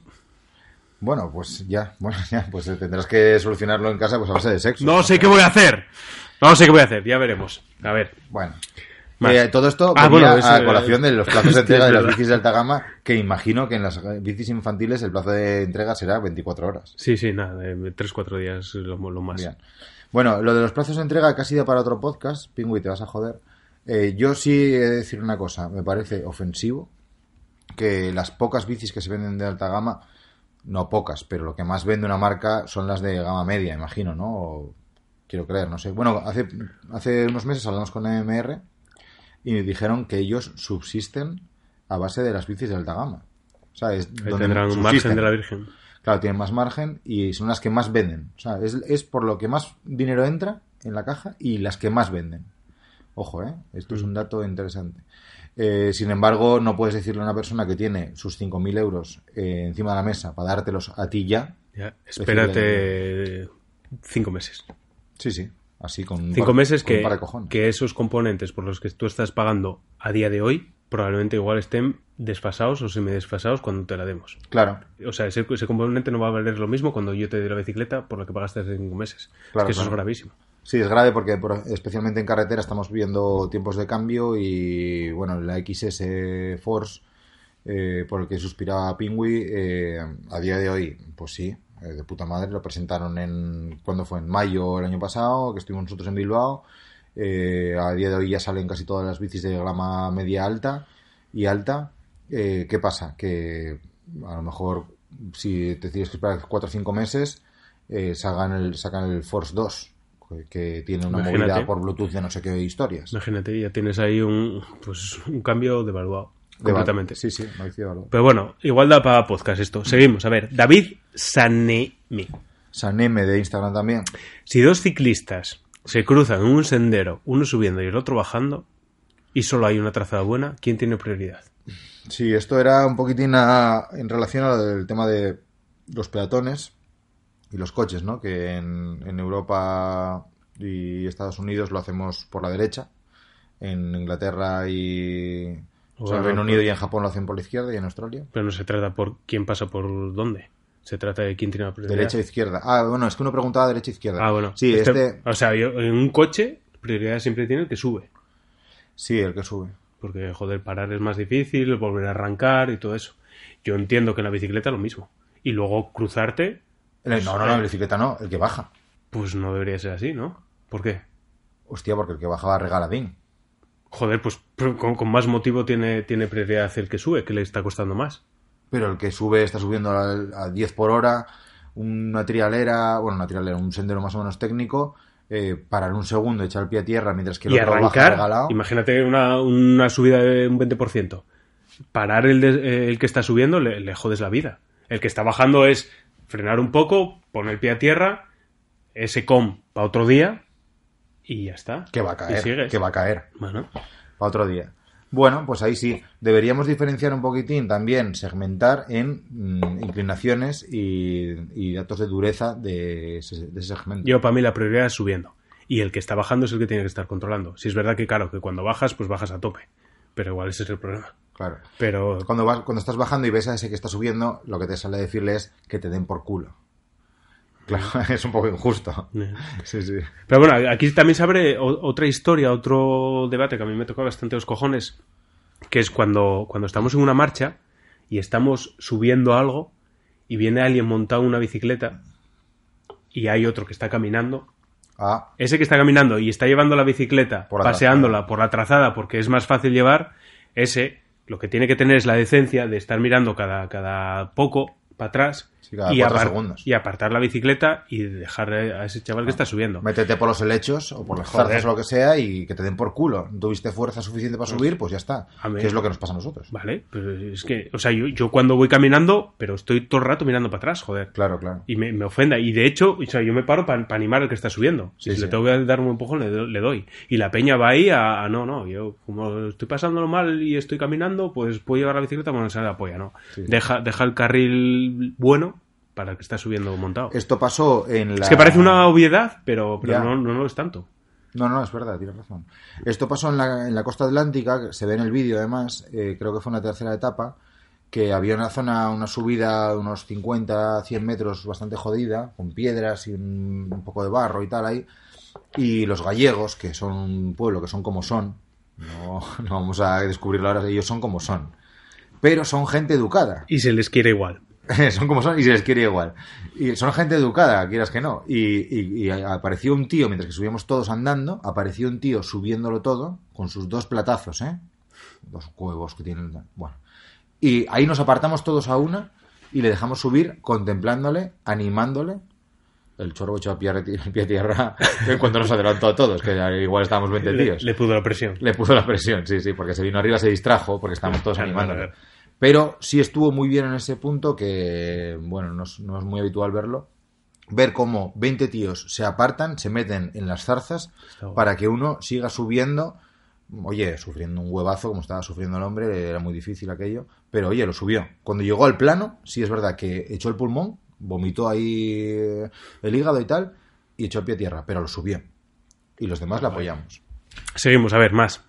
Eh, otro colega pregunta sobre el rotor 1.13 porque eh, en Instagram. Porque hace poco subimos un actual un, artículo analizándolo un poco y tal después de la conversación que tuvimos con con un tipo que un distribuidor de rotor. El tío creo que trabajaba para rotor directamente y, estaba ahí con un distribuidor en el Festival y pues hemos hecho una especie de análisis a ver si merece la pena o no el, el 1.13, a ver de qué va, a ver si se solapan realmente 8 de las marchas o no se solapan. Y comentaba si merecería la pena o no. A ver, eh, bueno, el artículo tenéis, como comentaba antes, pues tenéis estos blogs en, en la página de Tuvalum, en el blog y también en nuestra página web. Eh, este análisis está basado un poquitín en la experiencia, no tanto en la matemática. Y yo creo que no. Yo no, yo creo que el 1.13 en, no. en la experiencia de no haberlo utilizado. No, me refiero en la experiencia de qué, qué requiere eh, cuando estás subiendo un puerto, como el Conio, cuando, hicimos este, Sí, este sí, sí. artículo, comentamos sobre un puerto que tenga un poco de todo. Y la Cubilla, por ejemplo, eh, sí que es un puerto eh, muy mm, eh, homogéneo, digamos, a lo largo de toda su subida, pero el Conio tenía una parte, bueno, dos partes, una al medio y una al final, que te pasaba del 10% y ahí te saca de punto. Y los saltos tan grandes que hay entre los piñones de arriba, los más grandes, te saca de punto. Y esto es algo que Rotor no, con- Rotor no contempla. Sí, sí, está claro que, que los extremos parece ser que sí que lo llega a abarcar, pero por el medio puede, puede haber esos saltinos que, Claro. que, que- que te rompan. La teoría es esa. Yo te juro que me gustaría probarlo y probarlo durante mucho tiempo porque, como todo en esta vida, yo creo que a todo te acostumbras. Y que puede llegar ese punto en el que tu cuerpo lo, lo lleve bien. Bueno, no tienes otra cosa, o sea, no, tienes otro plato. ya. Porque es que es que ese es el puto problema, que yo le veo, que pasas de un 7 a un 8,5% subiendo, cuando llevas subiendo un puerto de, llevas subiendo 10 kilómetros, llevas 90 en las piernas y pasas de un 7 a un 8,5, un 9%, y la cadencia o te baja mucho o sigues sin cambiar y entonces te, o sea, te sube mucho la cadencia porque, porque subiste un piñón o sigues y, y te tienes que poner de pie. Bueno, Nos vamos Hasta- a nuestras movidas, yo creo, ya. sí, ¿eh? aquí la sección 2 no es una sección 2, hoy no ha sido una sección 2 tampoco, muy arriba. Preguntines y respuestines, sin más. Sí, pero bueno, la gente quiere saber, pregunta, nosotros respondemos. Venga, Venga, seguimos.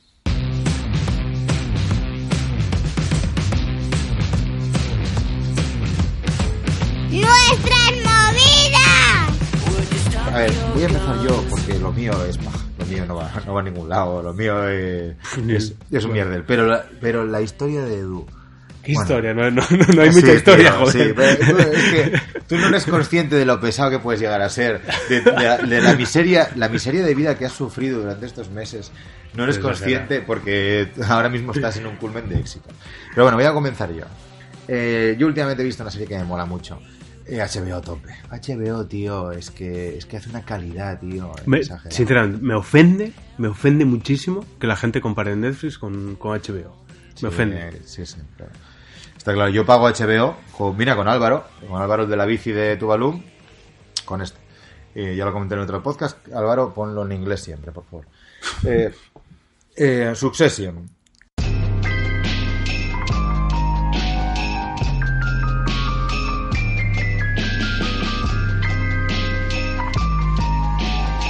Succession, eh, el nombre viene de success, que es éxito, y sucesión, o sucession, en inglés, que es eh, sucesión, ¿no? Eh, bueno, muy bien, muy bien. que es pues eso, una familia, eh, viene a ser pues viene a estar basado un poquitín en Rupert Murdoch, ¿no? Que es un magnate de los medios de comunicación y tal. Y estos pues eh, se basa en la familia Logan Roy, bueno, la familia Roy, eh, encabezada por el patriarca Logan, que tiene cinco hijos. Tiene uno que hace, bueno, en cualquier elenco así, una serie coral o película coral, pues siempre tiene que haber un idiota, tiene que haber un avispado, tiene que haber una tía buena, tiene que haber tal. Tiene cinco hijos que son de cada uno de cada palo. Y mola muchísimo porque ves la vida de los multimillonarios currantes, porque esta gente trabaja todo el día. Eh, cuando digo todo el día es sin parar, o sea, son 24 horas, menos el tiempo que duerman, el resto están trabajando siempre. Y, y se ve ahí cómo es la vida de los multimillonarios. En plan, eh, nos vamos un fin de, de retirada eh, familiar a una villa, no sé dónde, que le hemos alquilado, o a un castillo que tenemos en, en Yorkshire o donde sea, justo bueno, para ver el Mundial del Ciclismo. Eh, ellos van a trabajar porque se llevan, son la familia, pues son la empresa, eh, la, la cúpula, la- bueno, el consejo de dirección de la empresa y luego tienen dos o tres empleados que son los de pues el vicepresidente de no sé qué, el vicepresidente de no sé cuál. Entonces, esas ocho o nueve personas eh, que completan el elenco, el cast de esta serie, son el núcleo central donde todas las mierdas, todas las tensiones discurren y ellos se lo comen, se lo guisan y se lo comen todo. ¿Qué pasa? Que el patriarca es un hijo de gran puta, por eso es una, es, pues, una puta eminencia en el mundo de los negocios. Tiene un hijo que es Kieran Culkin, que tiene un papel estelar, que es el que pasa de todo, es un ignorante, pero cae bien a la peña porque es mal hablado, es graciosete. Kieran Culkin, que es el hermano de Macaulay, eh, en paz esté. Que no es que esté muerto, pero es una mierda de persona. Eh, tiene otro que está súper bien preparado, que tiene que ser el sucesor de Logan, que es el patriarca, y, pero eh, le falta maldad, le falta sangre, le falta. no es tan avispilla como el padre. A la, la hija está buenísima, una pelirroja que flipas, pero es mujer. Entonces hay aquí unos tiras y aflojas eh, durante toda la serie, es una serie lenta. Pero es, con- es drama, en general. es drama, pero tiene, bueno, estas series todas eh, tienen, todas estas series drama que hay actualmente tienen su punto de comedia, ¿no? Entonces Kieran Culkin le pone el punto de comedia. Eh, hay un sobrino que es tonto perdido, que lo meten ahí a calzador porque, claro, es el sobrino de la familia y tal, que es tontín y tal, pero al final no es tan tonto, y, pero las situaciones en las que se ve envuelto por ser así tan tontín y tan maleable, pues son graciosas. Tienes de todo, no te ríes, pero sí que esbozas alguna sonrisa durante la serie que está guay. Y sobre todo eh, tiene una realización y una música que son apoteósicas. Ahora, Eduardo, por favor, cuenta tu odisea hasta llegar a la perfección absoluta de la domótica en tu casa, que me imagino que no acabará aquí, No, pero no, que en el último capítulo se ha escrito con el título Mis persianas se suben solas.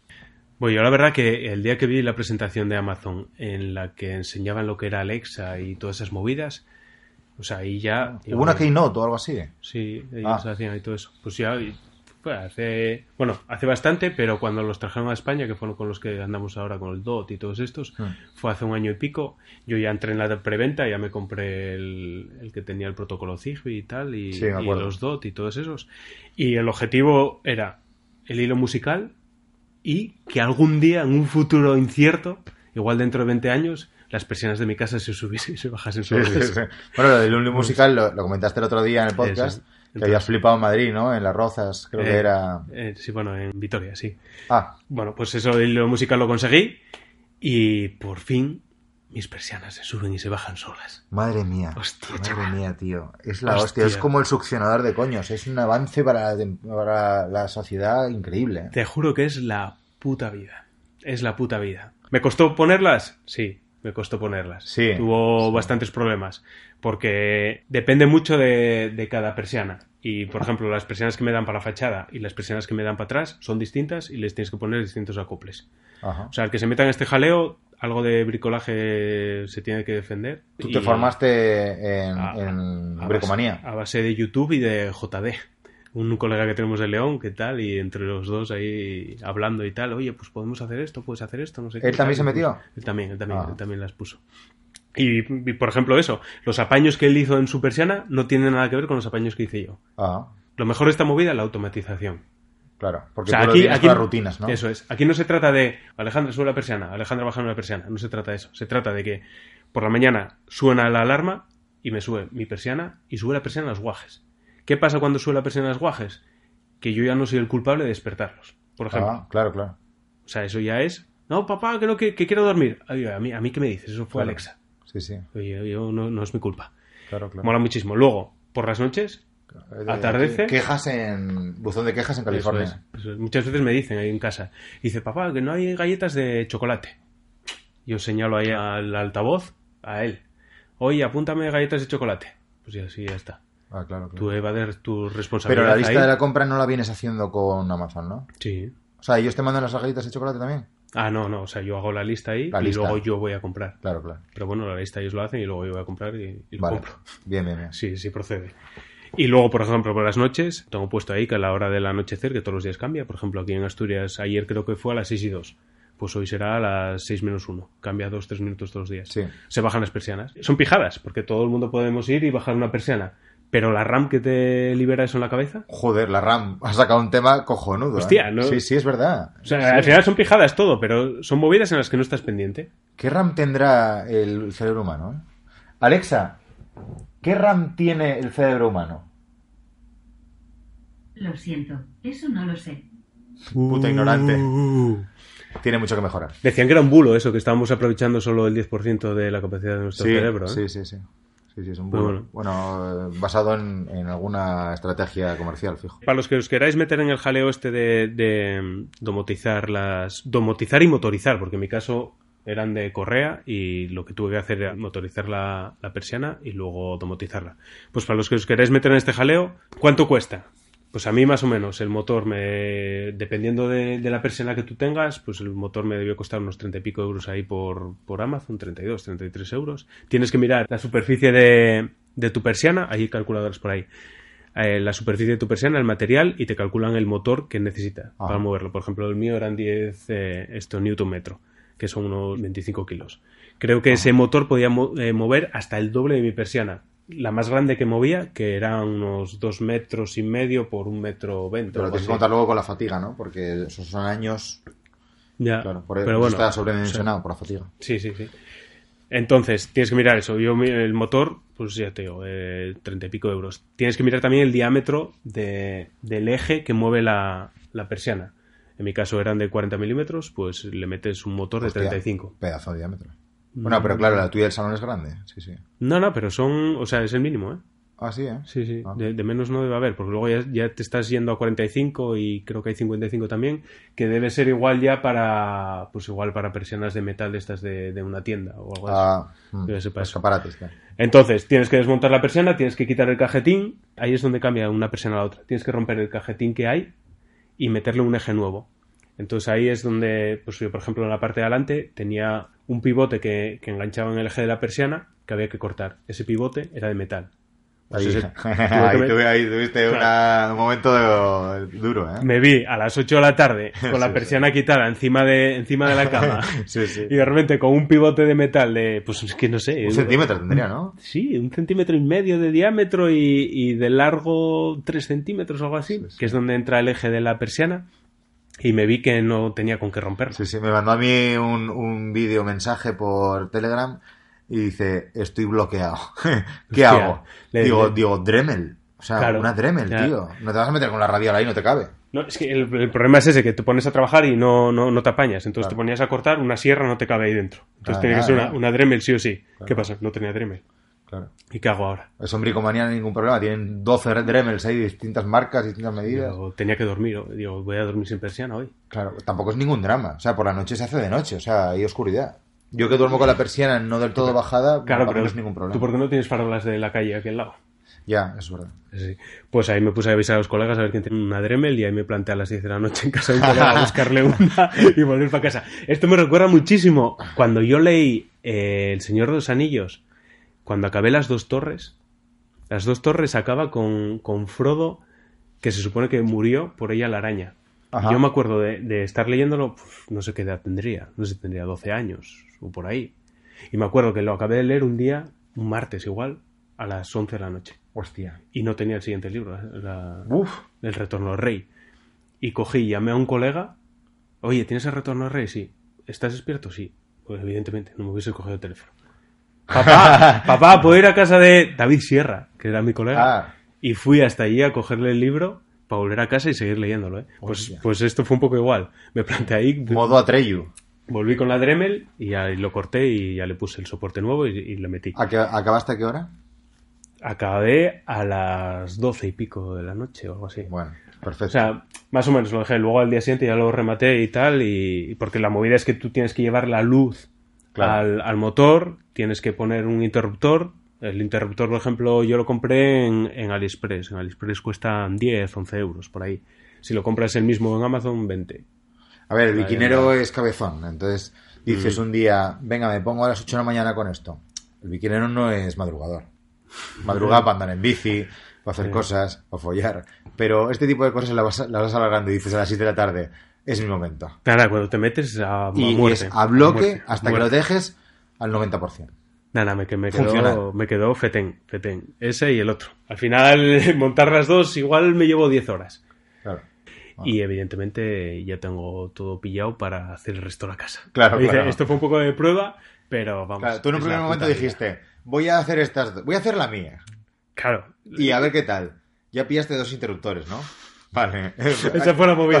Voy a hacer solo la mía, pero pillé el doble de la Exacto, exacto. Ya por, mal. por si acaso me va bien. Sí. ¿Te fue bien? Hiciste dos y ahora dices el resto. El resto, el resto. Y sabes cuál, sabes dónde va. Cuando tengas toda tu casa ya domotizada a tope, sabes dónde vas a ir, ¿no?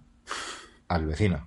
Oye, ¿puedo, puedo seguir con tu casa? Te lo hago gratis. Te lo Me- compro todo ello. Me pone malo cuando subes la persiana y la oigo, ¿eh? Que la subes ahí demasiado Hostia, fuerte. claro, ese drama, ¿eh? Esa Sí, sí, persiana tú que sabes lo que de repente. Hostia, es que. Claro, claro. La gente se queja de que suenan los motores, pero hostia, más suena un hostiazo ahí subiendo una persiana. Sí, porque hay gente que es muy mal educada y la deja caer ahí a tope y tal. Es la hostia. Si podéis motorizar y domotizar las persianas, es un sí o sí, pero fijo.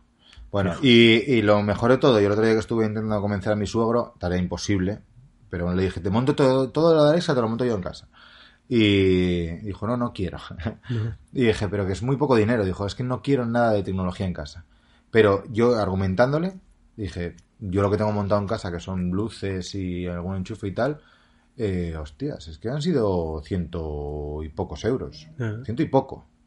Está muy bien, muy bien. Sí, no, yo, yo esto por, por persiana, pues es unos 40 euros y tal, entre que pillas algo de cable para tirar la luz hasta ahí y todo eso. No hice rozas ni nada de eso, no me metí en esos jaleos porque, a ver, más o menos me apaño, pero, pero jaleos innecesarios igual no. No, nada, que tenerla a tope a tope la casa estás en 300, 400 euros como mucho, ¿eh? Ah, Luego, pues las luces y todo eso tienen que ir con, con el interruptor, ¿no? Como un villas. Eso Claro, siempre. claro. Bueno, ya lo haremos, se está alargando esto mucho. Venga, bueno, siguiente sección. Mami, tranquila que voy a estar bien.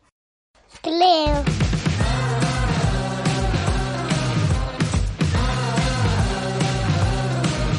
Bueno, mami, mami, tranqui, ¿eh?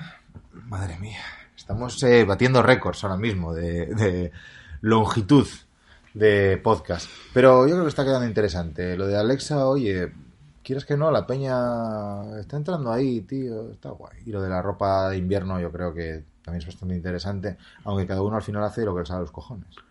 A ver, invierno. Bueno. Invierno yo estoy corriendo y tú, tú vas a nadar ahí, pollo. Yo voy a nadar, sí, sí, estoy bastante a tope, estoy en, en unos tiempos bastante decentes y, y mucho, mucho, eh, tres días a la semana o así, porque, joder, lo de la bici, tío, y lo del core, de los cojones, me tiene loco, tío. Yo los entrenos que estoy haciendo ahora mismo es... eh, hardcore. es un paseín, una hora, hora y algo y tal. Otro dice dos horas, bueno, porque respetó el tiempo, dejó de llover y tal, y bueno, vale, pero pasear, pasear. Y luego pesas, abdominales y todo eso. Yo siempre fui muy de, muy de pesas y todo eso. Y bien, pero la natación me está cundiendo mucho, mucho, porque en una hora haces la de Dios. Y había, el otro día subí un stories a Instagram preguntando si la gente quiere que haga un vídeo de natación. Bueno, entre los dos, tú como, bueno, iniciado, ¿no? El año pasado nadabas y Sí, tal. sí, sí. Y, y yo como un experto, ¿no. Oye, pues yo- igual me tienes que dar ahí una masterclass, ¿eh? pues sí, se puede hacer. Es un vídeo diferente. Y yo no soy un experto, yo competí 11 años. Cuando digo competir me refiero a perder, ¿no? Era malo, Pero ahí estuve dando el callo, o sea, diga... Claro, es que con la natación no hay risas, ¿eh? No hay esa piquilla ahí con la No, no, la natación, es, la natación es una miseria. O eres el mejor o eres, o eres de los peores. Es así. Eh, yo gané alguna medalla y tal, pero de en competiciones muy menores y nada, era malo, era malo. Por eso luego con 15 años lo dejé. Y, pero bueno, pues la técnica pues la, la mantienes y entonces vas a nadar eh, un ratín a cualquier lado y me das a cualquiera porque, pues, pues joder, mira Odey, mira Odey cuando fuimos a, aquel día a salir con él que decía que venía gordo. Joder, venía. no, no vi yo la gordura por ningún lado. Venía después de haber estado en el Conquist y haberse hinchado, pero sí, sí, una gordura bueno. ficticia. Vale, pero venía fuera de forma completamente, un tío que ya que hacía que no tocaba la bici no sé cuántos meses, vino y nos meó por todos lados. ¿Por qué? Porque tú la técnica que consigues de pequeño en cualquier deporte, ahí la tienes. Y se te puede ir de kilos la cosa, que no era el caso de ella, os digo, que estaba en plena forma. Vamos, ahora lo nuestro era un silbatín. Pero eso lo mantienes. Y, y entonces luego a la hora de mayor de hacer retomar ese deporte, pues se te da bien, quieras que no, y sabes lo que tienes que hacer. Y yo la natación la he retomado y me está cundiendo mucho. Si queréis un vídeo, pues dejárnoslo en los comentarios aquí en el, en el podcast, en Instagram, donde queráis, porque oye, puede ser un vídeo interesante para, sobre todo para la gente que quiera compaginar un poco la bici o el trail o lo que sea con la natación, para no morir en el intento y saber un poquitín por dónde tirar, ¿vale? Puede estar bien, puede estar bien. Sin, sin enseñar nada a nadie, porque ahí está Peña, como Daniel Reis, que fue entrenador de natación. Bueno, más vídeos. Otros vídeos que podemos hacer. A ver, tenemos pensado también para estas próximas semanas, estos próximos 15 días, pillar por banda a un fotógrafo que es un puto crack. Un fulano extrañísimo. Puto crack, ¿eh? Un Es tío cojonudo. un fotógrafo profesional de- del mundo este del ciclismo y todo eso. Se llama Dani. Eh, Eh, alguna- algunas fotos de las que subimos, sobre todo el Caballero Negro y todo eso, eran suyas y tal. Sí, sí. Y, Media y- Asturias tiene fotos suyas. Hay preciosas. Además, él tiene de aparte, eh, bueno, pues un proyecto ahí que se llama Pedaleando por Cuba, que consiste en llevar ropa, pues ropa de ciclismo y todo eso que no se utiliza por aquí, pues llevarla para, para allá. Mm. Y bueno, que nos cuente un poco cómo es el mundo de un fotógrafo de carreras y que nos cuente también ese proyecto y bah, yo creo que puede quedar ahí un vídeo chulo que no, que no se suele ver mucho por ahí. Ya, ya, ya. Y luego el reto, es el, bueno, el rollo solidario que tiene con lo de Cuba está bien porque nosotros tenemos mucha ropa, tenemos muchos maillots de marchas, tenemos ropa de, pues de patrocinadores, eh, colaboradores que nos han dado otros años y que ya no la ponemos, tenemos mucha realmente. Y pues por el rollo youtuber, que quieras que no, pues te haces con ella. Eh, vamos, falsa modestia, como siempre digo, al palco, ¿no? Entonces, eh, oye, pues se la damos. Y que la lleve para allá gente que la necesita de verdad. Oye, yo una chaqueta de invierno buena. Bueno, en Cuba, claro. Cuba, Cuba, igual no que- bueno. Pero un mayor que esté guay, eh, no lo voy a vender. Eh, pues no. Y hay gente que lo necesita. O sea, lo podría vender. 10 pavos, 20 pavos, lo podría vender. Pero si hay gente que lo necesita, pues mira. Y el Dani este, pues que lleva unos años con este rollo, pues oye, guay. ¿Sabes? Que lo lleve, que se lo dé a gente que lo necesita de verdad.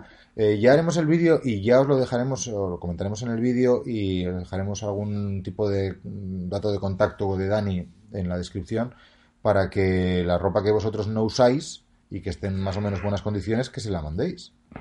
Perfecto. No, porque está guay. Así es. Así es. Otro vídeo es el de mujeres, Sí, porque, porque qué pocas mujeres hay, ¿eh? las féminas. Hay muy pocas féminas en esto del ciclismo y, no sé, contactamos ahí con un par de, de chavalas que lo están haciendo bastante bien y yo creo que puede salir de ahí un vídeo guapín y, Sí. y que nos cuente un poco cómo, cómo lo ven ellas, ¿no? También desde Hay el auge. ciclismo y todo eso. Está en auge el... Todo el mundo está en auge para ti. Cualquier cosa está en auge. Eso es, todo está de moda. Los cojines amarillos y grises. Todo está de moda, pero bueno, a ver, eh, más, más que el gravel, el ciclismo femenino está cogiendo bastante relevancia y hay unas preguntines que se le pueden hacer ahí. Como comentaba Lucía González, que la- las vueltas, el, el Giro, por ejemplo, ¿cómo se llama? El Giro Rosa, ¿no? ¿O ¿Cómo Ujú. se llama? Que era un hachazo tras hachazo. Bueno, esto se puede hablar. Y luego tenemos unas reflexiones finales Venga, ya para acabar el para podcast. acabar, que se nos está yendo muchísimo, estamos en, en récord casi. Eh, yo quería comentar una cosa. Eh, veo mucho Disney, eh, mucho de princesas y tal, porque yo tengo una hija de 5 años. Y el otro día, pues desde mi lado obsceno, todos tenemos un lado sórdido, yo pensaba, ¿a qué princesa Disney le daría yo? ¿Cuál puede ser la más cachonda? Claramente te viene primero la pelirroja, ¿no? Sin embargo, bueno, como decía Ernesto Sevilla, ser pelirrojo es el precio que hay que pagar para tener pelirrojas. Sí. Eh, Ariel para mí es la más cachonda. Problema, que no sé yo cómo funciona mi órgano reproductor masculino. Ahí lo tienes jodido, ¿eh? No sé cómo van. Bueno, cómo se reproducen las sirenas, no lo sé, ¿no? Hostia, no Eh, es fácil la no es respuesta, ¿eh? No, no. Habría que hablar con un oceanólogo, un veterinario, no sé con quién podemos hablar. Mm. Bueno, si alguno tenéis algo de idea, dejarnos un comentario en Instagram, Bueno, en la yo- foto de este podcast, en lo que sea, porque yo, mm, bueno, O sea, tengo con- la intención de con- follarme una sirena. Con ella tú inseminas aquí, te vas y luego ella viene y se apoya encima, ¿no? ¿Y dónde queda entonces mi rato de disfrute? O sea, me la tengo que cascar Cuando en medio estás de un prado o claro, en claro, la playa. Eso se basa en la masturbación. Joder, viene la Guardia Civil y me lleva preso. Bueno, pero no cuentas que lo hiciste con Ariel luego. Ya, bueno, todo, a es- distancia en tiempo y, Claro. en, y en lugar, pero todo bueno. se hace para contarlo, eso es verdad. Bueno, bien, bien. Bueno, ahí está mi duda. Bueno, estoy, estoy ahora preocupado, ¿eh? Y Edu tiene, pues, una lectura. Una Sí, lectura que... yo voy a leer, que estaba pensando que, que para la próxima vez igual puedo hacer un, nuestras movidas, porque probablemente sea mi libro favorito, y no os voy a decir cuál es, pero voy a leer un pasaje del libro, ¿vale? Y aquí vamos a cerrarlo. El club de lectura de Oprah. Encuentro abierta una tiendecita de artículos deportivos que durante los días laborables no venden una escoba. Quizás, por esta razón, abre los domingos y alquila bicicletas. Alquilo una bicicleta. Es un aparato muy simple de concepción, pero sumamente complejo de manejo, pues requiere el uso simultáneo de las dos piernas, a diferencia del andar, que permite dejar una pierna muerta mientras se avanza con la otra. Como la calle dispone de una pendiente pronunciada, el paseo en bicicleta se subdivide en dos partes bien distintas entre sí. A. Bajar. B. Subir. La primera parte, bajar, es una gozada. La segunda, subir, una tortura. Por suerte, la bicicleta lleva adosados a ambos lados del manillar sendos frenos. Los frenos, al ser accionados, impiden que la bicicleta adquiera una velocidad creciente o aceleración en la bajada. En la subida, los frenos impiden que la bicicleta se vaya hacia atrás. Qué bueno, tío. Devuelvo la bicicleta. El ejercicio me ha abierto el apetito. Encuentro abierto una churrería y me como un kilogramo de churros, un kilogramo y medio de buñuelos y tres kilogramos de pestiños. A tomar por... Y aquí lo dejo. El mejor libro de historia. Soy,